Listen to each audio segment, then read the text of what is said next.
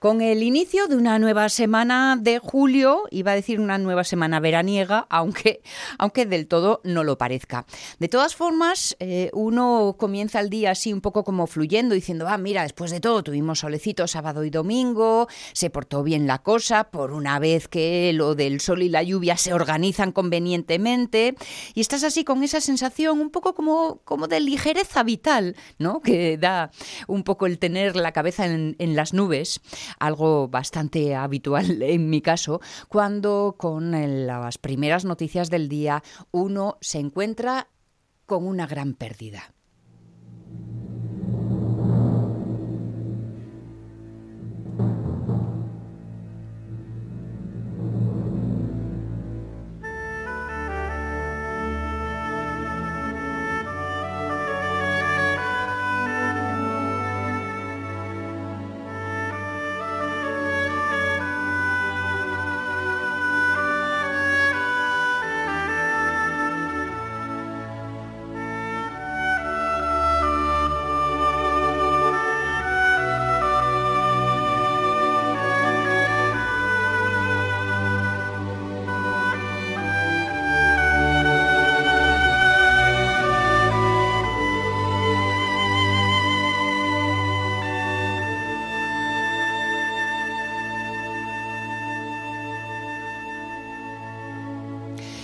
Premio Princesa de Asturias de las Artes, algo que supuso el saber, porque así lo había confirmado, que lo tendríamos en Oviedo, le tendríamos en Oviedo precisamente, bueno, pues esperando a no muy tardar. Sin embargo, la vida a veces decide precisamente eh, irse por los rincones y hemos perdido la figura de este compositor con bandas sonoras mm, que nos eh, han estremecido en muchos casos por razones diferentes, pero si me, si me permitís, para mí este es uno de sus mejores momentos.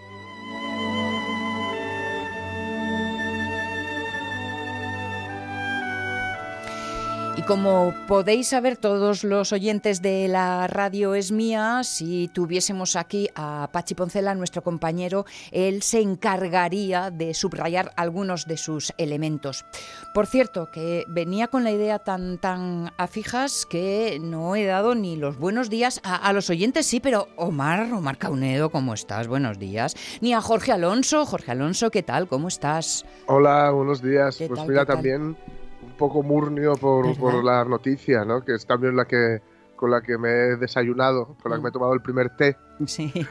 La noticia del fallecimiento de Ennio Morricone, mm, comprensible porque era muy mayorín. Mm. Eh, lástima no haberle dado este premio un poquitín antes, más que nada por tenerlo por aquí y que nos dirigiera algo, ¿no? En el Campo Amor o el Jovellanos, o bueno, de fuera. Y bueno, la verdad es que ahí deja un legado. Es verdad que Pachi siempre nos comenta o nos que es un poco tramposo en algunas cosas y que, y que toma prestadas. Eh, esto es muy habitual en las bandas sonoras, ¿no? Que eh, se toman prestados muchas veces mm, temas de, obras, digamos, sinfónicas o no sinfónicas, ¿no? Pero bueno, pertenecientes a, al corpus de lo que llamamos música clásica, ¿no? y, se, y no se citan, ¿no? Porque hay mucho Mahler por ahí también, en muchas bandas sonoras, hay muchas eh, hay mucho, por ejemplo, la, banda sonora Star Wars eh, de John Williams, que, sí que en principio estará por aquí, porque también, es uno de los premiados, pues es un, es un remedo de, de, Marte dentro de los planetas de Gustav Holst. Hay una que está dedicado a Marte, el dios de la guerra, tal, y, bueno, pues es básicamente la, la, canción que conocemos de Star Wars, de la Guerra de las Galaxias, es eso, ¿no? Es esa o sea que es bastante, digamos, habitual. Otra cosa es Nino Rota, que utiliza a lo mejor temas más populares, ¿no? La música popular. Sí, y, es verdad. y que además reconoce bastante mm. las, influencias. Mira, has, dicho, has dicho lo de tramposo y déjame que entonces le traspase la responsabilidad de contestar a esa pregunta a Alejandro González Villalibre, que es musicólogo, que precisamente su, su mm, eh, bueno, su gran pasión son las bandas sonoras y que nos va a dedicar unos minutos de atención para su rayar la figura. ¿Conoces a Alejandro? Alejandro, ¿cómo estás? Bienvenido. Hola, ¿qué tal? Buenos días a todos. Pues bienvenido, crack, como dice eh, Jorge Alonso. Hola, Jorge. Eh, ¿Es tramposo o no es tramposo, Alejandro? Es, eh, a ver, ¿cómo lo digo de una manera que quede bonita? Ya que acaba de fallecer. Es funcional. Eh, quiero decir, él sabe lo que necesita en cada momento y lo utiliza. y, sabe muy bien lo que, o lo utilizaba. Va a ser un poco difícil hablar en pasado con, eso tan reciente, pero bueno, sabía perfectamente lo que necesitaba cada cosa y además era una persona que incluso de trato, el, eh, Morricone era un era un tipo muy tosco y muy seco y eso también se refleja mucho en, sus bandas sonoras, en, su manera de componer, de orquestar y todo esto. Entonces él era muy directo por así decirlo. Entonces, es cierto que puede tomar prestadas cosas que muchas veces no sabemos a qué pertenecen, pero que la tenemos ahí flotando en nuestro recuerdo, en nuestra memoria, y que es, es perfecto para el efecto que él necesita porque con un chasquido simplemente consigue activar en, nuestro cerebro una determinada sensación que la teníamos ahí latente y dormida y le sirve para esa escena en concreto. El cine es un arte que, que va a una velocidad pues bueno, de 24 fotogramas por segundo, sí, pero lo que quiero decir es, es que pasa muy rápido y si no consigues el efecto en el segundo preciso es una oportunidad perdida. Entonces tiene que ser algo muy, muy directo, eh, muy, muy sencillo para el espectador y a la vez que, sea muy efectivo, que es lo, importante. Podemos decir entonces que era un compositor, mm, a ver, ¿cómo decirlo? Eficaz, inteligente. Muy eficaz, sí, esa es la palabra, sí. Muy inteligente, muy eficaz que supo siempre lo que quería lo que quería hacer en cada momento y además muy ecléctico, ¿eh? porque ahora acabas de poner la misión, pero claro, si escuchas la misión y escuchas el bueno, el feo y el malo, no tienen nada que ver. Es verdad. Y son, y son del mismo autor. Y si escuchas el bueno, el feo y el malo, que es el epítome del western con, con esos toques del huello, que era el toque de la trompeta esta que hace tantos arabescos por arriba, que utilizó miles de veces en sus, en sus westerns, no tiene nada que ver con Los Odiosos Ocho, que es el western de Tarantino por el que consiguió su único Oscar, por ejemplo. Cuando se anunció que iba a hacer una música para un western de Tarantino, todos esperábamos silbidos, gritos, el degüello de la trompeta, el tambor. Y cuando empieza Los Odiosos Ocho con, esa, con ese Cristo nevado y ese carruaje avanzando con ese plano secuencia que es maravilloso, no tienes nada de eso. Mira. Pone ese ríe en nuestra cara y dice, mira, pues hacer esto. Sonando así, precisamente. claro.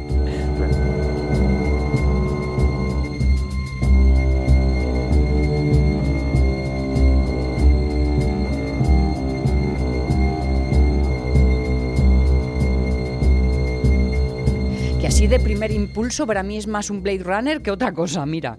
Sí, es un poco película de terror, también te está anticipando lo que vas a ver y también si te das cuenta esos, esos sonidos tan graves es muy pesado y luego ya cuando no lo entiendes mucho, pero cuando se abre el plano y ves a esa, a esa vagoneta avanzar pesadamente por la nieve, entiendes mucho más ese carácter de, música que pesa, que, te da la sensación de, de avanzar a duras penas. Por ahí. La verdad es que John Williams ahora le va a quedar un trabajo extra porque va a tener que, eh, de alguna forma, moverse el doble para ocupar dos lugares que supongo va a ser eh, bastante difícil porque tienen registros muy diferentes, Alejandro. Tienen registros muy diferentes porque sus carreras se enfocaron a dos sitios muy diferentes casi sin ellos buscarlo. Ah. Eh, ambos provienen de un mundo muy similar que es el jazz, y de hecho hay, hay discos de jazz de John Williams que si se rebusca muchísimo por ahí pueden encontrar a Johnny B. Williams tocando con su orquesta y es él en los años 50 y también hacía jazz Morricone, por ejemplo, pero a partir de ahí Morricone, por ejemplo, por centrarnos en él, eh, era un compositor que estaba destinado a la música contemporánea. Es decir, él era un alumno de Goffredo Petrassi, que es uno de los grandes compositores de los años 50 de música contemporánea italiana, que lo dejó todo por ir a Darmstadt, que es una, era la meca de los compositores contemporáneos en los 50, y que de repente en el 61 le llaman para hacer una peli y descubre que vale para eso, que tiene mucha aceptación y todo empieza a rodar. En el 64 conoce a Sergio Leone, conoce a Bertolucci y claro, su carrera de repente se enfoca hacia ahí. Y ya está. Y Williams es lo mismo. Se dedica al jazz, se dedica a otras cosas y de repente empieza a hacer arreglos sinfónicos, se da cuenta que sus arreglos sinfónicos que recuperan pues las músicas de Korngold de los años 30 y 40 del cine clásico de Hollywood, este cine de, mm, de, capa y espada y de aventuras tan clásico de los 30 y 40, de repente vuelven a gustar. Y entonces enfoca su carrera hacia eso, hacia el gran sinfonismo y, Morricone hacia, hacia el western italiano porque también le pilla por, geográficamente era donde estaba también. Y era lo que se trabajaba en, en, ese momento. Entonces son dos carreras que empezaron muy parejas, que se separaron y que sin embargo se volvieron a unir otra vez en Estados Unidos cuando, cuando Morricone ya se trasladó allí, se conocieron. Eh, Morricone dijo hace poco en una entrevista que no eran amigos como tal, pero bueno, ya, ya os digo que ser amigo de Morricone parece que era un poco complicado porque era un tipo muy reservado y muy muy suyo para sus cosas, pero que se respetaban, que habían trabajado, que se conocían y, bueno, que, le hacía mucha ilusión compartir escenario con él.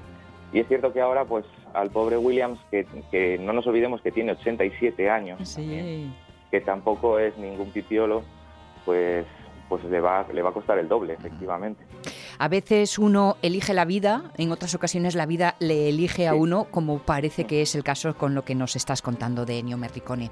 Bueno, esto es un, atraco así en un de repente, dadas las circunstancias, así que eh, Alejandro, te agradecemos muchísimo que hayas parado tu vida precisamente para darnos estos minutitos y un poco que sea nuestro especial recuerdo, nuestro especial guiño a la figura de este compositor que eh, o no, y dicho esto entre comillas y con cariño, eh, todos nos están entendiendo, eh, tenía eso, esa capacidad, esa inteligencia, esa eficacia para darnos eh, emociones que iban directamente a nuestro corazón sin pasar por nuestra cabeza que hoy es tema de conversación precisamente aquí en las radios mía. Alejandro González Villalibre, musicólogo, como dice Jorge Alonso, un crack, y eso, amigo mío, quiere decir que algún otro día te vamos a seguir molestando, así que prepárate. Cuando queráis, aquí estoy. Gracias, muy amable Alejandro, gracias. Un abrazo a todos.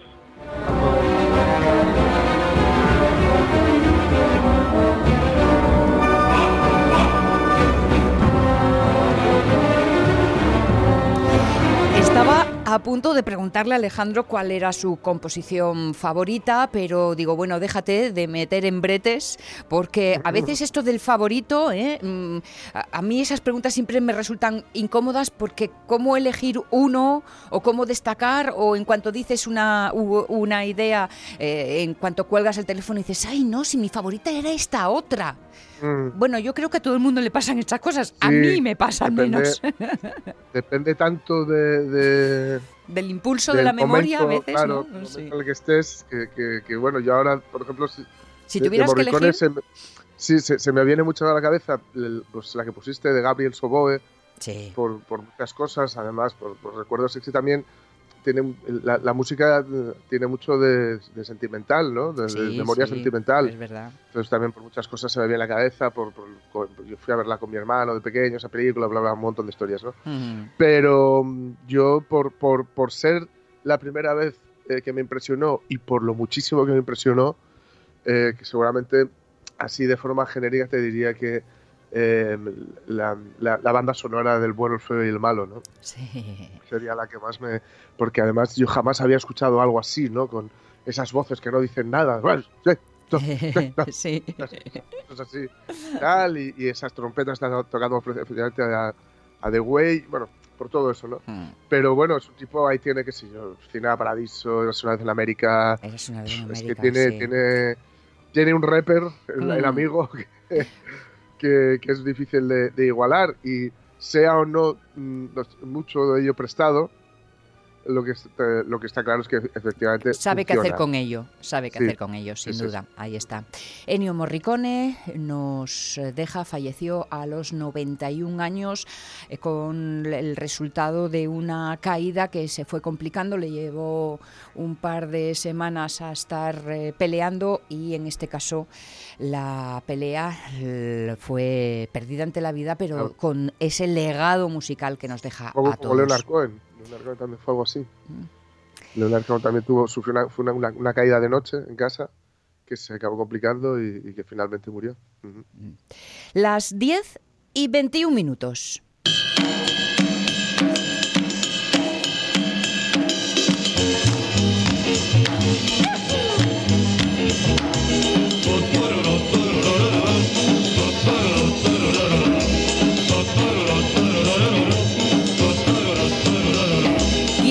Necesita películas cuando la vida es una película. Esto es lo que le pasa a Paquita y sus aventuras, aventuras y desventuras, que recorremos cada lunes para comenzar eso, con sonrisa la semana. Paquita, ¿qué tal? ¿Cómo estás? Buenos días, buenos días. Buenas. Mi vida es una película continua, en todo, ¿eh? Sesión continua, ¿no? Sí, sí, sí, Un sin, parar, sin parar.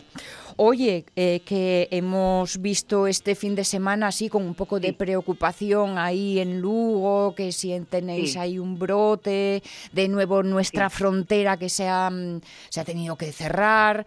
¿Cómo lo llevas? En Mondoñedo, ¿eh? Además, bueno, bueno, terrible. Dicen que fue un pesquero que vino de Mauritania. Ah, sí. sabemos, ¿eh? Ah, no sabía, no, no, me enteré del detalle. Dicen que sí, bueno, eso dicen por aquí, cuando salgo aquí al lavadero y eso, eso lo comentan. bueno, tampoco ah. sabes, porque ya sabes que ahora dicen, dicen, dicen y luego no se sabe, ¿eh? Si es verdad o es mentira. Pero bueno, mira, si hay que pechar, se pecha y ya mm. está. Para eso tenéis vosotros ahí a Barbón, que es un pechador nato, ¿eh?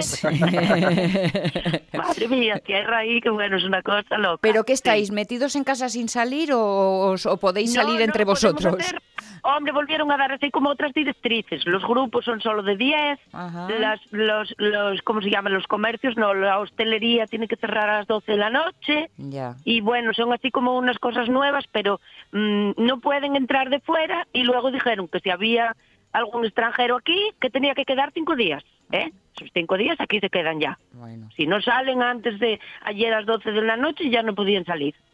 Vale, con esto que, me dices de lo del carguero, mm, ya me das un poco la pista, porque eh, yo pensaba, ¿qué pasa? Que se han, se han lanzado al frenesí a darse besos y abrazos entre todos y de ahí eh, este... No sé, Sonia, es que tú ya sabes, no sé, porque no ves que dicen que eh, primero que estaba en la suela de los zapatos, luego que no estaba, luego que estaba en el acero, luego que no estaba, luego en los maquillajes y en las gominas, luego que no estaba. Entonces, tú, tú, como, ¿qué crees? Nosotros ya no sabemos dónde está la cosa. Es cierto, y, claro, y aunque no se den besos y abrazos, piensas, yo a veces voy por la calle y pienso, yo la mascarilla no la quito, porque si respiras y te entra, ¿eh? Claro, ¿cómo se sabe eso? Entonces, como es desconocido y dicen que puede mutar, como nube, como nube que mutaba, entonces eh, comía los ratones. Bueno, yo me río por no llorar, ¿eh? Porque esto es grave. Pero bueno, hay que buscarle... Lo... ¿No vino Jorge hoy? Sí. Sí, ah, sí, sí, sí. Ay, míralo, míralo. Sí, hola Jorge, buenos días, ¿qué tal? Lo escuchaba. es que hablé de mutar y me acordé de ti. no sé, un día mutando con los tatuajes y todo, sí. No sé por qué lo dices, no sé por qué lo dices. no, no, ya, una cosa ahí ¿Y, la pues semana qué tal? ¿Cómo fue la semanina? Eh, pues la semana es que yo estuve ahí en Asturias. Hombre, Paquita, pero bueno. Sí, sí, sí, estuve ahí, estuve ahí. Te encargo yo entonces preguntándote de allí, si estuviste aquí. Bueno, pero yo las noticias, claro, yo mis amigas de Calceta, ya sabes, tenemos el grupo de WhatsApp y lo mismo ponemos un punto nuevo que ponemos las buenos días y ponemos todo, ¿eh? Por esos puntos sobre las IES. Claro, ponemos todo, ponemos el padrón, cómo se, que hay que plantarlos bien y como todo. Sí, sí. Entonces, hablamos de todo. Entonces, ¿ahora dónde estás? ¿A que yo me organice? No, yo ahora estoy en Redondela porque tenemos que votar. Ah. ¿no? Porque es muy importante, porque aquí metieron las papeletas y resulta que, bueno, las papeletas de los del diccionario, que son verdes ahora, ¿sabéis? Y esos de verde no tienen más que los billetes. Entonces dije yo, no, yo tengo que ir para casa a votar porque eso yo no lo puedo permitir. Mm. Y entonces vinimos para aquí. Sí, sí, sí. Vale, vale. Y, Y, nada, eso. ¿Qué me preguntaste? No me acuerdo. No, no, que, que, me cotillearas ah, un poco. ¿Qué, tal la semana? Oye, al venir precisamente te habrás hecho muchas cosas nuevas, habrás visto mucha gente que tenías pendiente. Fue momento de reencuentros entonces. Bueno, mucha no, poca, porque yo contengo también, ¿sabes? Escogí así como más importantes, vi a los más importantes y con el codo y con mascarilla y así. Mm. Porque yo no, porque ya sabes que luego miran por la calle y dicen, esta es galega, ¿y para qué vino? Pues que hay una cosa ahora o no, ¿eh? Pero bueno, fui a Playa de Salinas me prestó muchísimo. ¿Y qué tal, qué tal? ¿Hubo aglomeración o no? ¿Cómo lo viste? Bueno, yo cuando yo me fui, sí. Cuando llegamos, era las diez y media de la mañana, porque yo madrugo mucho porque me empiezan a apretar las medias y no puedo estar en la cama, ¿sabes? No, porque duermo con medias porque por la noche si no me entra frío los juanetes y después cojo enfriamientos. Y cuando despertamos ya fuimos para la playa y no había nadie. El más cerca, a cuatro metros. Pero luego ya empezó a cerrarse el círculo, el círculo, el círculo y dijo yo, marchamos Tuvisteis que salir corriendo. Sí, y llegaba la policía cuando marchamos nosotros, no sabemos a qué venían tampoco, ¿eh? Ah. Si era espaciar un poco la cosa o a pechar también o algo. No sabemos, no sabemos. Pero bueno, muy bien muy bien, sí. Oye, eh, estaba leyendo en la prensa lo de las comuniones. Eh, ¿Tú esto ya lo pasaste, la tu chiquilla eh, que tenéis? No, yo los nuestros de esas cosas no. No, no, aquí comemos un pimiento padrón y tira para adelante ya. no, no. pero mira, pero no, pero mira que te cuento que tenemos una boda. ¿Ah, sí? Estamos invitados en la boda. Sí, sí, sí, el 31 de marzo era. Imagínate, pleno allí, confinamiento todos ¿Y qué pasó? ¿Qué pasó? ¿Se celebró online virtual o qué? No, no, que va, son muy sosos estos que va. ¡Ay! Me están escuchando. No, teníamos, dígete, una boda. Teníamos dos, una en marzo y otra en julio. Los del julio no eran Abel Pantoja, ¿eh? No, no, son unos de aquí. Los de julio para julio del año que viene. Ya la ah. pasaron directamente para 2021, que a mí me parece estupendo. Vale, vale. Pero los de marzo no. Los de marzo primero para el 31 de mayo. ¿Son de los 31 de mayo? Si no sé, bueno, después del 31 de mayo para julio. Y ahora lo último, último, el 1 de agosto. Mm. Sí. Pero ya tenías, ya lo tenías todo organizado, ya habías... todo, todo con la ropa de otoño y todo, con una falda verde botella, sí, sí, oscuro todo, camisa violeta y, bolso naranja. Ten sí. vale, muy bien, todo. Todo, muy... todo. Ya lo veo todo, muy conjuntado. los zapatos, menos mal que no los compré, porque si no, claro. Ten, ten cuidado que no, no cambies de talla de aquí para el año que viene, ¿eh? No, ya cambié, cambié, engordé tres kilos buenos, ¿eh? Claro, con lo del confinamiento y eso, claro. uno hace más visitas. era para la de marzo, no era para la de julio. Mm. Entonces ahora que la hacen en agosto no me va nada. Claro. voy a comprar una combinación y tiro con una combinación de, este verano porque aquí hace mucho calor, ¿eh? Sí. estáis ahí, pero aquí 32 grados hoy dan. ¡Ah! Sí, sí, sí. ¿Sí? ¿En serio? Sí, sí. sí. Hoy, mañana, pasado, pasado, bueno, hasta que ponga el móvil que es el jueves, todo. Malísimo. Calor de aquí, que bueno, escuécete todo. ¿Y, eso cómo lo solucionáis? ¿Qué haces tú pues cuando pasas calor? Mira, nosotros abrimos ahora por la mañana y luego ya se bajan las persianas. Mm. Ves todos mm. los edificios con las persianas bajadas y nada con rendijinas, nada más. Andamos a palpo por casa. no se ve nada, pero así está fresco y luego abrimos otra vez por la noche, a las 11 de la noche. Mm. Y tuvimos que abrir a las 11 de la noche porque no se respiraba aquí dentro, la cosa. Claro, no me extraña. Y nada. Pues oye, porque aquí tuvimos mucho calor el fin de semana, pero hoy, oh, hoy sal, vino la lluvia y la nubecita. Nubló, Y, vino el turbón, sí, sí. Y el frescor, ¿eh? Por Navia y sí, sí, ya venía el turbón, sí. Hmm. Ya dejamos la nube para ahí. Bueno, pues nada refrescáis. ¿Ves? No, no hay nada mejor que mm, em, ver cómo lo están viviendo en otras partes para que en vez de quejarnos de la lluvia y del, fresquito, nos sintamos aliviados, nos sintamos contentos. Sí, sí, sí. porque mira, nosotros para salir a comprar tenemos que salir a las 9 de la mañana, porque si no con mascarilla, imaginas, ¿no? Te baja el sudor de la nariz para el bigote y arrolla para la barbilla. Y entonces luego ya no se sale hasta 6 horas de la tarde, porque aquí las horas centrales son, bueno, de morirse. Y entonces, pues luego ya salimos a la tarde. Con el calor y la mascarilla se te empañan las gafas. Bueno, yo gafas como no pongo, pues no lo sé, pero sí, sí hay alguno que parece la mosca por ahí, ¿eh? como Barragán, van con las gafas ahí empañadas. Son días, sí. Pues, ¿Todavía no les necesites para leer de, lejos, de cerca? ¿De lejos? ¿De, cerca, De cerca sí, pero en casa como estoy sola... Bueno. Bueno, aquí tengo aquí el pichapo aquí a mi lado. Estate callada, ¿eh? Bueno. y eso. Y entonces nada, calla boca que te meto un calcetín en la boca. Sí. Y eso, y, y, yo pongo las gafas de cerca en casa, luego para la calle no, voy mm. con la gorra de Cajastur. sí, porque eso, bueno, eso ya es tremendo. Yo digo, Sonia, que no inventaron nada todavía, pero ha de haber alguien que invente unas gafas con la mascarilla ya pegada.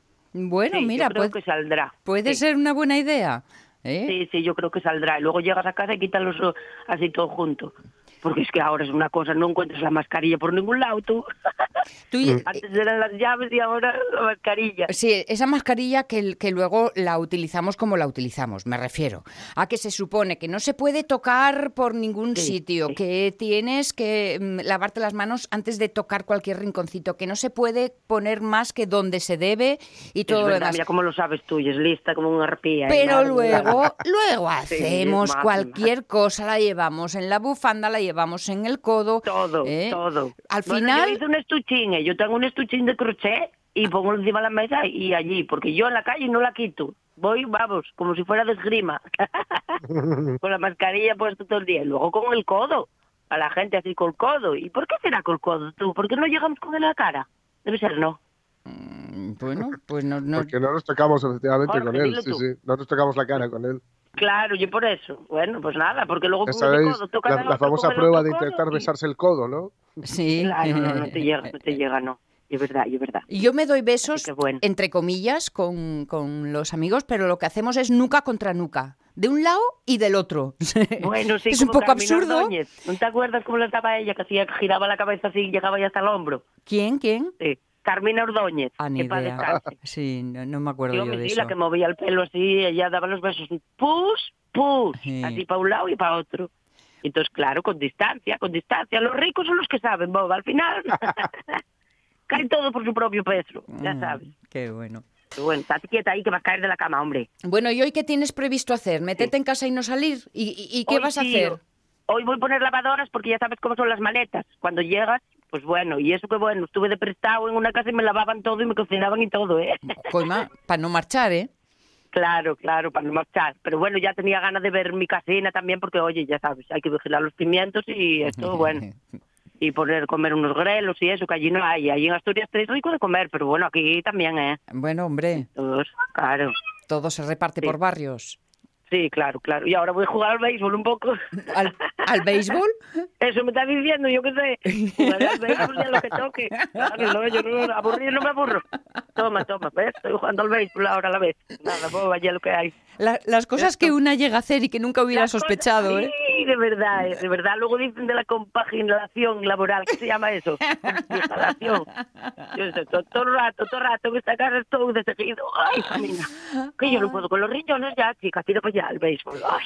Oye, pues lo del pues béisbol es una actividad que requiere mucha concentración, así que no queremos que pues haya una lesión por causa nuestra. Vamos a dejarte ahí entregada y ya nos cuentas el lunes que viene quién ganó. El lunes ya os digo que tengo un tirón en los riñones que no puedo moverme. ya veréis, ya veréis. ¡Ay, de morirse! Bueno, Paquita, Que, no pases mucho calor hoy. Disfruta lo que puedas.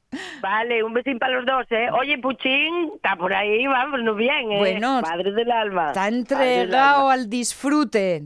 Bueno, bueno, ¿Eh? bueno, ¿cómo lo pasa? Déjalo que bien lo merece. ¿eh? Sí, sí, a ver si va uno de esos que muerden los peces, los pies y todo eso. que venga relajado. Más dura será la caída, que es lo que pasa después del placer. Es verdad, el crujir de dientes, llegará al crujir de dientes. Sí, sí, sí. Paquita, anda, guapos. besos y abrazos, anda. Y Venga, para vosotros. Un besito grande. Chao. Hasta luego. Hasta luego. Hasta luego. Hasta luego. Hasta luego. Hasta luego. Hasta luego. Hasta luego. Hasta luego. Redondela. Chao, chao, chao. Bueno, está todo organizado entonces. Las 10 y 34 minutos.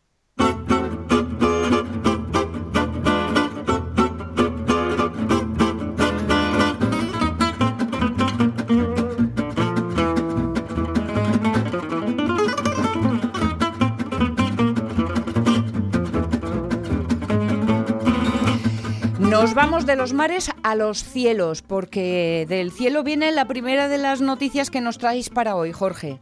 Pues sí, pues sí, pues sí. Un halcón peregrino en Isabel la Católica.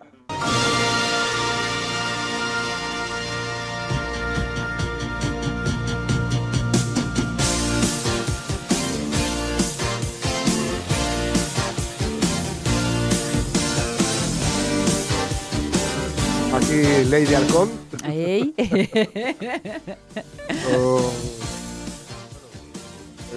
Michelle Pfeiffer, si no recuerdo yo mal. pues no lo sé. Ahora, pero sé que estaba Ruther Auer. Ruther Auer sí, que, sí que estaba ahí. Mira, a él no lo olvidé, ya ves. Sí, sí, sí, sí. Bueno, pues efectivamente, bueno, yo de esto me enteré primero porque vi un par de fotos en el centro de Gijón donde el halcón estaba dando buena cuenta de una paloma. Imaginaos ahí qué festival de plumas. Parecía el paralelo de Barcelona hace de los años 70. Perdón. Y ahí que estaba el halcón. Entonces, al ver esa foto en, redes, pues vi que alguien relacionaba, había puesto el enlace con esta noticia, que efectivamente ahí está un halcón peregrino silvestre. Digo esto porque no es, en algunas ciudades se han utilizado digamos, a sabiendas, que eran halcones dedicados a la cetrería. Sí. Y se llevaban porque, bueno, había, digamos, sobrepoblación de, de otras aves, palomas o estorninos, en fin, lo que fuera, ¿no?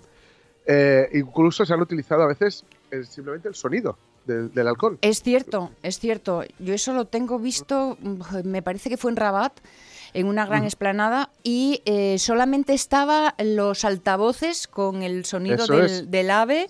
Y oye, funcionaba. Claro, que para que eso funcione, primero tiene que pasar el individuo en cuestión una temporadita allí. Y luego ya con solo dejar su rastro sonoro, ya es suficiente primero tiene que haber visto tal, porque si no es Pedro y el lobo. Claro. El lobo, que viene el lobo. No, no, tiene que haber estado ahí el lobo y, haber, y haberse alimentado en esa zona y entonces ya el resto se aprende, se aprende la, canción. Aquí en Asturias, ¿sabes dónde lo usan? Si no recuerdo mal, en Cogersa. Ah, claro. En, el, en el centro de tratamiento de residuos. Claro, claro, sí, sí, porque es un, es, claro, sí, sí. Tiene que llamar la atención de mucho bichín. Hombre.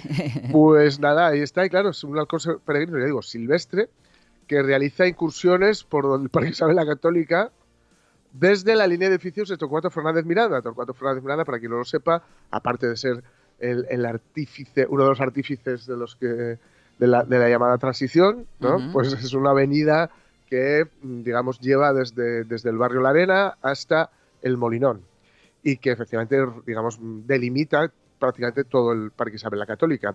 Ahí hay edificios bastante grandes, ya sabéis que la arquitectura de Gijón es así como muy loca, ¿no? Y desde ahí, desde los edificios de la Estrella, que son dos especialmente altos, ahí está él junando. A ver qué es lo que, es lo que se cuece. Claro, el Parque Isabel la Católica, os podéis imaginar. Ahí tiene para elegir, es un bufo libre. Porque además, eh, varias de las aves que están allí, para que no. Es, las que nacen allí, hay algunas que se les. Se les eh, por lo menos antes, no sé si ahora se lo hará, se les escapa las, las, las alas, se les, se les, corta para que no, ¿Ah, para que no marchen. Ahora no sé ah. si se sigue haciendo, porque sí eh, que es cierto que... El, sospecho que no, ¿eh? que esto tiene que ser una práctica antigua. Sí, sería, sería, me imagino, práctica antigua. Sí que es cierto que se, se controla muy bien eh, qué animales están, qué no están, la salud, etcétera, etcétera, porque hay gente dedicada específicamente a, a ello, a cuidar de, de, los animalinos de allí. Y ahora tienen de vecino aquí al socio, que claro, la cosa es, eh, ¿qué haces? porque por un lado es cierto que es silvestre, es cierto que es una cosa, digamos, que forma parte de la naturaleza, pero normalmente aquí no lo hay. Entonces, claro, no, tiene competidor, es, uno nada más, no es una pareja, porque entonces ya podríamos tener aquí halcones, etcétera. Y claro, de momento lo que está siendo, eh, bueno, ha llamado la atención de, muchos fotógrafos de aves que están por ahí por, por el núcleo geológico, digamos, que, que así denomina la noticia al Parque de Sabla Católica. Eh, y de, momento lo que parece es que las palomas suelen ser su principal fuente de alimentación, que además hay un montón de palomas. Claro, de momento, de momento casi se puede decir que hasta es bienvenido. Sí, está realizando parte del control de población. Claro. Aunque también de una forma gore. No estamos acostumbrados a ver la naturaleza en acción durante en las calles. Ah, claro, es que. Entonces, claro, tú vas por la calle y pues eso, las fotos estas de ayer y ves ahí, ya digo, el Festival de Plumas, porque estaba justo pelándola antes de acometer el vermú o, el pincheo.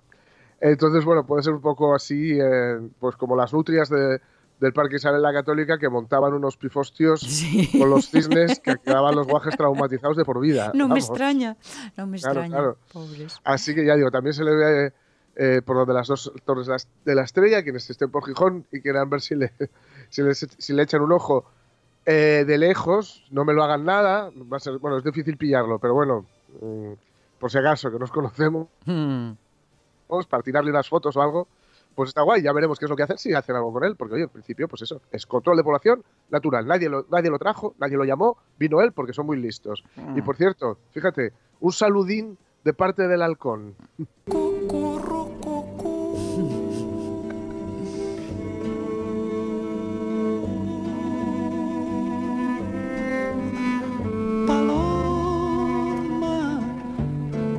Así está desde las Torres de la Estrella cantando por Caetano Veloso. Mírale, mira.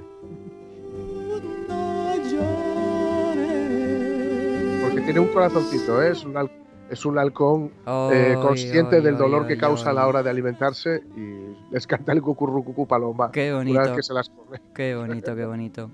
Hay un cucurrucucú paloma de, de, de Pérez Cruz Mm, sí. que es también una delicia deliciosa. Pero le debe, ese, ese cucurrucucú paloma, que es una maravilla, le debe un par de cañas a este cucurrucucú paloma. ¿eh?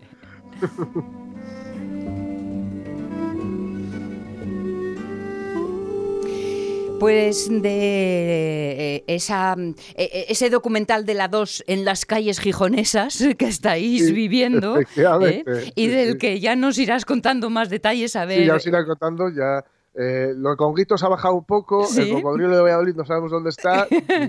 Centrémonos en el halcón eh, del Parque Isabel la Católica. Esto de los animales en las ciudades está dando mucho juego, ¿eh? Está dando mucho, muchísimo. Sí, sí, sí. Además, ahora que parece que se han, se han animado, aunque desde aquí, a los animales que nos oyen, marchad, no os acerquéis, porque por norma general no es buen negocio. de las calles de Gijón a las pantallas de cine y no entendí muy bien qué quiere decir este titular, así que ya nos contarás detalles, Jorge. Ahora os cuento, mira, Sylvester Stallone casi muere en el, el mejor combate de boxeo de la historia del cine en Rocky 4. ¿Qué estás haciendo? Él no es nada, es débil. ¿Le has hecho daño? Sí. Ahora está preocupado, está sangrando, le ha dolido. ¿Lo ves? ¿Lo ves? No es una máquina, es un hombre. No es humano. Es como un bloque de hierro. Tú eres mejor que él. No hay dolor. No hay dolor. No hay dolor. No hay dolor. No hay dolor. No hay dolor. Muy bien, vea por él. Vea por él. Vea por él. Ahí va. Ahí va. ¿Cuántos, Rockies llegó a ver? Eh, hay, bueno, bueno, ahora son Creed, que es el, bueno, parte de la, de la saga de Rocky, uno de los personajes, Apollo Creed, sí. eh, a quien no, voy a hacer spoiler porque es el principio que se da la película, que es quien es el primero se enfrenta con Rocky, porque Rocky es la primera película que tiene un Oscar al mejor guion eh, para Stallone, por si, si, alguien lo dudaba.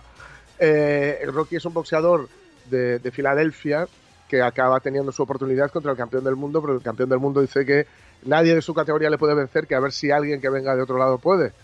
Y Rocky, bueno, no, lo consigue, pero queda en muy buen lugar, ¿no? Y a partir de ahí se hacen muy amigos. Bueno, pues en las otras películas van pasando cositas, y en esta, en la cuarta, Apollo Creed eh, lo, mata un boxeador soviético. Mm. Entonces Rocky decide eh, volver, él había dejado el boxeo, decide retomar los guantes para seguir. Luego hay otra quinta y luego hay otra sexta y creo que esa sexta es la última con Stallone de prota. Eh, luego lo que ocurre es que está las, digamos, la saga sigue con Creed, que es el hijo de Apolo, al que mata a este soviético, que decimos aquí, Iván Drago, y que, bueno, un poco continúa la saga. Así que, vamos, es una saga larga, larga, larga. Esto, eh, y sospecho que quizá esto todavía no haya acabado entonces. No, porque el, tipo la tira al final, ya veréis, ahora os cuento. es que, bueno, aquí el combate a estas, estas películas mm, son lo que son y además grabadas en este momento era un poquito de, tenían mucho que ver también con la, con la propaganda dentro de lo que era la Guerra Fría, etcétera, ¿no? Ya hemos hablado alguna vez de ello. Y son películas, pero eso sí, tremendamente están muy bien hechas, son muy entretenidas, ¿no? O sea, nada que te dejes llevar, están muy bien hechas. Entonces, em, allí la, la, secuencia, todo el combate de boxeo entre, entre Rocky Balboa y, y Iván Drago, y ha pasado ya un poco a la historia del cine popular o más popular, del mismo modo que los entrenamientos, ¿no? Donde Iván Drago tiene un montón de tecnología a su alcance y Rocky, que, que entrena en la Unión Soviética, se dedica a correr por la nieve, y a, entrenar ahí en una casucha medio derruida y a ser amigo de los, de los aldeanos de allí de, soviéticos que acaban saludándole y tal. vamos, es que le falta ir al chigre. ¿no? hace migas, hace migas. Entonces, eh, lo que cuenta aquí, donde ya digo eh, que, que, él pretende, le tira un rollo a, a Dolph que era el, el, el, quien decía de, de, de Iván Drago, porque le pone eh, quiero un rematch, si una revancha, o algo así. Mm. Llevaré mi silla de ruedas, o lleva tú la tuya, y un poco de oxígeno si pasamos del primer round. O sea que os digo que planea, Stallone ha finiquitado a la saga Rambo y tal vez quiera finiquitar en persona esta, ¿no? El caso es que dice que cuando estaban entrenando, para, para claro, esta gente entrenaba muy duro para hacer estas pelis, ¿eh? Y también había que aprender, digamos, los fundamentos del boxeo, aunque Rocky después de tantas ya los tendría bastante interiorizados. Rocky, quiero decir, Sylvester Stallone. Y llegó un momento que le dijo eh, entrenando. ¿Por qué no lo intentas? Eh? Vamos, noquéame, pégame todo lo fuerte que puedas. Sí. Stallone a Dolph Lundgren. Y le pegó. le pegó y dice que literalmente le paró el corazón. Dice que lo siguiente que recuerda es volar en una avioneta camino al hospital y estar en cuidados intensivos cuatro días con monjas alrededor. A lo de con monjas alrededor me encanta. O sea, le, pegó un fuego de tal calibre que hay que ver cómo estaba Stallone en aquel momento, porque luego ahí había mucho de, anabolizante y de esteroide, me temo, pero de aquella era pura masa muscular de, trabajada en gimnasio. Hay escenas en YouTube em, detrás de las camas del entrenamiento real de él y bueno, es para, es para flipar. Pues ahí que, le, claro, ahí que llegó el otro, que, que, es una viga, sí. y le, pegó, un fuego que casi lo mata. O sea, literalmente, casi lo mata. Aunque, aún así, pues eso, ya digo, pues eh, nada, no, no, llegó la sangre de verdad al río y aprovechó, pues eso, a, a, a, a pedirle el toque, dice, quiero un rematch, llevaré mi silla de ruedas, llévate la tuya y un poco oxígeno si pasamos el primer round, ¿no? Que quería ver si le podía devolver aquel golpe. Eh, mientras que Dolph se limitó a responder con nostalgia, esos eran buenos días. Dijo, no, claro, ha pasado ya mucho tiempo y el físico ya no es el mismo en ninguno de los dos casos, aunque luego se, se unieron en los mercenarios y tal. Y efectivamente, ya digo, Rocky 4 es una película muy, pero que muy de su tiempo. Aquí había dos hombres matándose el uno al otro. Pero dos es mejor que 20 millones. Lo que el, el ruso, que estaba peleando. Es que si yo puedo cambiar. ¿Y vosotros también? Todos pueden cambiar. Todos pueden cambiar. Qué ochentero suena esto, ¿no? Es muy ochentero y bueno, si veis la secuencia, eh, eh, se levanta en ese momento porque estaban allí presentes, porque era una cuestión prácticamente del Estado. Sí. Estaban presentes, se supone que era el Politburo de la Unión Soviética. Eh, y ahí estaba un actor que se parece muchísimo, o que se parecía muchísimo a, a Gorbachev. claro. Entonces, cuando acaba este discurso y empieza todo el mundo a aplaudir, él se levanta y empieza a aplaudir, pero aplaudir así a la, a la soviética, a la búlgara, ¿no? Plaf, plaf, plaf.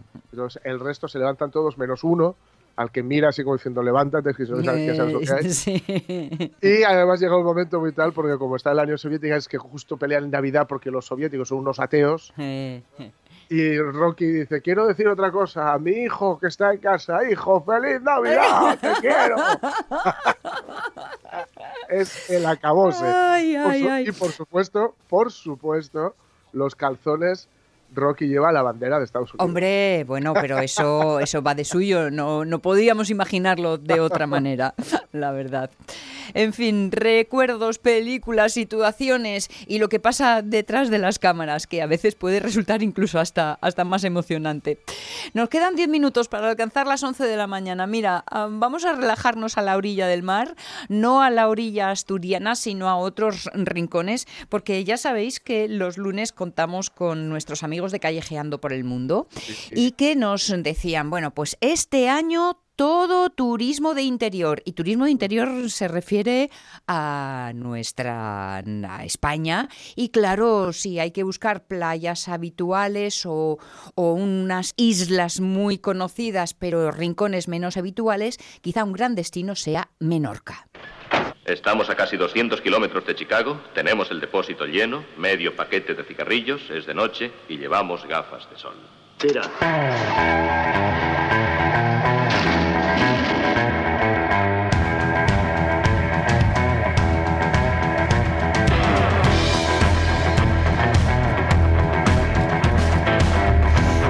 García, ¿cómo estamos? Buenos días.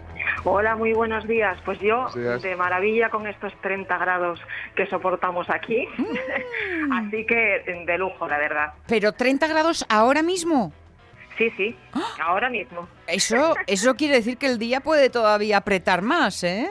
No, normalmente no pasa de 31 más o menos, es lo que solemos tener a lo largo de todo el día, o sea que se está bien. Bueno, bueno. ¿Estás... ayer, ayer vi que, porque os, os, os sigo en redes. Ayer vi que tuvisteis un día eh, de al principio hace un poco malo y luego salió el sol, ¿no? Es así un poco, o sea, que ocurre un poco como aquí a veces también. Fue antes de ayer cuando nos pasó ah, eso. Ayer fue un día de estos de, de, sol intenso, que además cae a plomo, que no hay ni un... Bueno, eh, día espectacular y, además ayer nos metimos unas buenas pateadas porque aquí la mayor parte de las calas eh, no están al lado del parking. Y, entonces nos tenemos que que dar un buen paseo, eh, paseos que normalmente no son fáciles ni cómodos, entonces sí que tenemos las piernas un poco cargadas, no te creas. Ayer estuvimos en dos calas muy bonitas por la mañana, pero para llegar a ambas es como una media hora de, caminando hacia un lado y media hora de vuelta. Con lo cual, eh, bueno, estamos haciendo ejercicio, digamos. bueno, eso está bien, eso está bien. esa circunstancia... No, va a ser todo tumbarse al sol. hay que ganárselo. la fotosíntesis. hay que ganárselo, hay que ganárselo. Pero esa circunstancia hace que sean rincones nada llenos de, de gente, nada multitudinarios y además especialmente cuidaditos por la naturaleza, porque si no vamos muchos, tampoco destrozamos mucho. Exactamente. Lo bueno que tiene es que eh, todas estas calas en las que te lleva un rato eh, ir eh, suelen ser calas que están menos masificadas que las demás. Hay calas de todo tipo aquí. De hecho, tampoco hay un turismo grande. lo que estamos notando y lo que nos dicen aquí los lugareños es que no hay prácticamente turismo, que a estas alturas del año tendría que estar esto todo abarrotado. El día que llegamos, que fue el martes, si no recuerdo mal, porque yo ya con esto de las vacaciones pierdo un poco el norte. Qué bien. Eh, nos, bueno, quedamos totalmente impresionados. Íbamos por las calles y no había nadie. En las ciudades sí, pero por ejemplo en los pueblos no nos, no nos cruzábamos con nadie. Esto de la mascarilla aquí, eh, pues, como que no hace falta. Además estamos, es muy cómodo la, la, visita a cualquier cala, incluso a las más conocidas como pueden ser Macarela y, y eh, que son las, las, más concurridas quizá. Eh, sí es verdad que la distancia social ahí, sobre todo en una de ellas, no se, no se guardaba, pero, pero bueno, fue la única en la que nos encontramos con esa situación.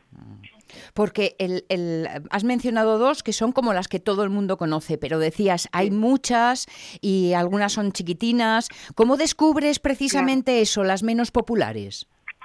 Eh, nosotros la verdad que hicimos un estudio así de todas las calas de, Menorca, eh, las que nos gustaban más, las que nos gustaban menos, pero sobre todo aquellas en las que el acceso no era fácil y en los que el acceso no es fácil, porque aquí la gente tiende mucho a ir todo el día a una cala, ¿no? Nosotros vamos más bien, pues pasamos un par de horas en una, luego nos vamos a otra, eh, bueno, con intención de conocer un poco todas las calas y aparte porque tampoco aguantamos muchísimo tiempo con este sol eh, sin sombra. Claro. Entonces, pero la mayor parte de la gente sí que hace eso, se pasa todo el día en, en una cala, escoge una, se pasa el día allí, normalmente en calas que tienen servicios cercanos y, eso hace que esas sí que estén más masificadas, pero en las que eh, tienes un tramo para ir, tramos que no son fáciles de hacer, eh, cansados, eh, bueno, sin sombra y al sol, esas calas suelen estar con muy poquita gente. Ayer en las que estuvimos, pues prácticamente éramos cuatro. Claro, claro. Decías que cuando uno estaba por los pueblecitos no se encontraba con casi nadie más que con los del pueblo. Eh, un, pueblín así que te haya gustado especialmente de los que habéis visitado?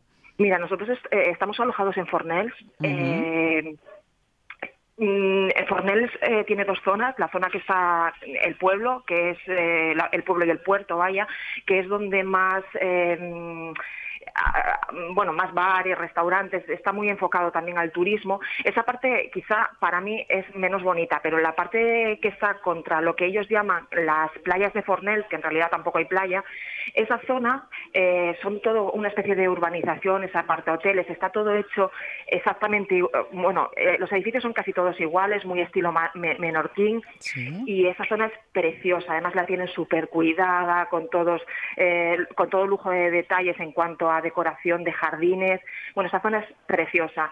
Eh, y, y Becker también es un pueblo que fue, eh, bueno, estuvimos el primer día, un pueblo blanco, blanco al lado del mar. Ahí sí que es que no encontramos a nadie y eso que es un pueblo muy turístico, mm. precisamente por, por cómo es, ¿no? Por lo bonito que es y por, por estar al lado del mar, pero realmente tampoco tiene, tiene playa en el propio pueblo y un pueblo precioso y no encontramos a nadie, que fue el primer impacto que nos llevamos cuando, cuando realmente nos bajamos del avión mm. y nos fuimos directamente aquí y no, no vimos a nadie por la calle. Claro. Claro. Pero ni siquiera los propios del pueblo. Y luego aquí lo que sí que notamos es que la gente está muy relajada. Lo mm. hablábamos con en el tema del coronavirus, ¿eh? digo. Em, lo hablábamos con algún local y nos dicen que es que como aquí no sufrieron prácticamente ningún ningún brote, mm. eh, pues ya lo llevaron muy relajado desde el principio. Que eso tiene sus inconvenientes y es que ahora siguen con la relajación. Claro. Y ahora es el momento en el que le viene todo el turismo y bueno, pero muy relajado todo, la verdad.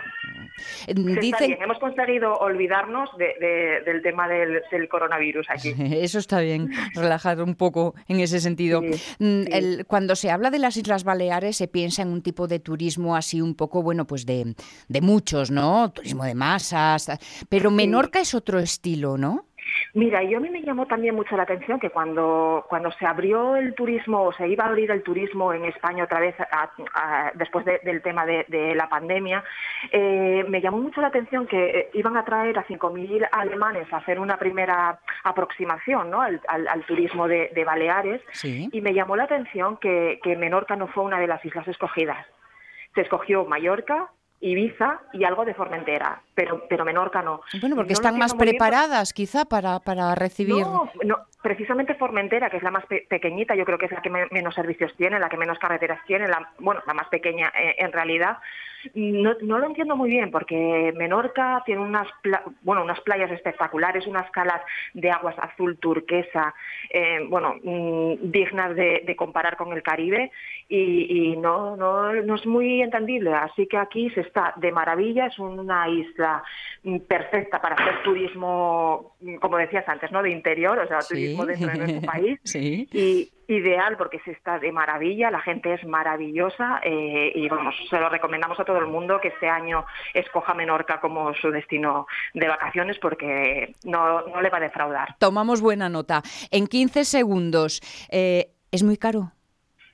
No, no, no, no. A nivel de Asturias, más o menos, en general. No, no, no creo que haya una gran diferencia. Hombre, depende de dónde comas también. Hay, bueno, como en todos lados, ¿no? Si te vas a Asturias también, pues depende de dónde comas.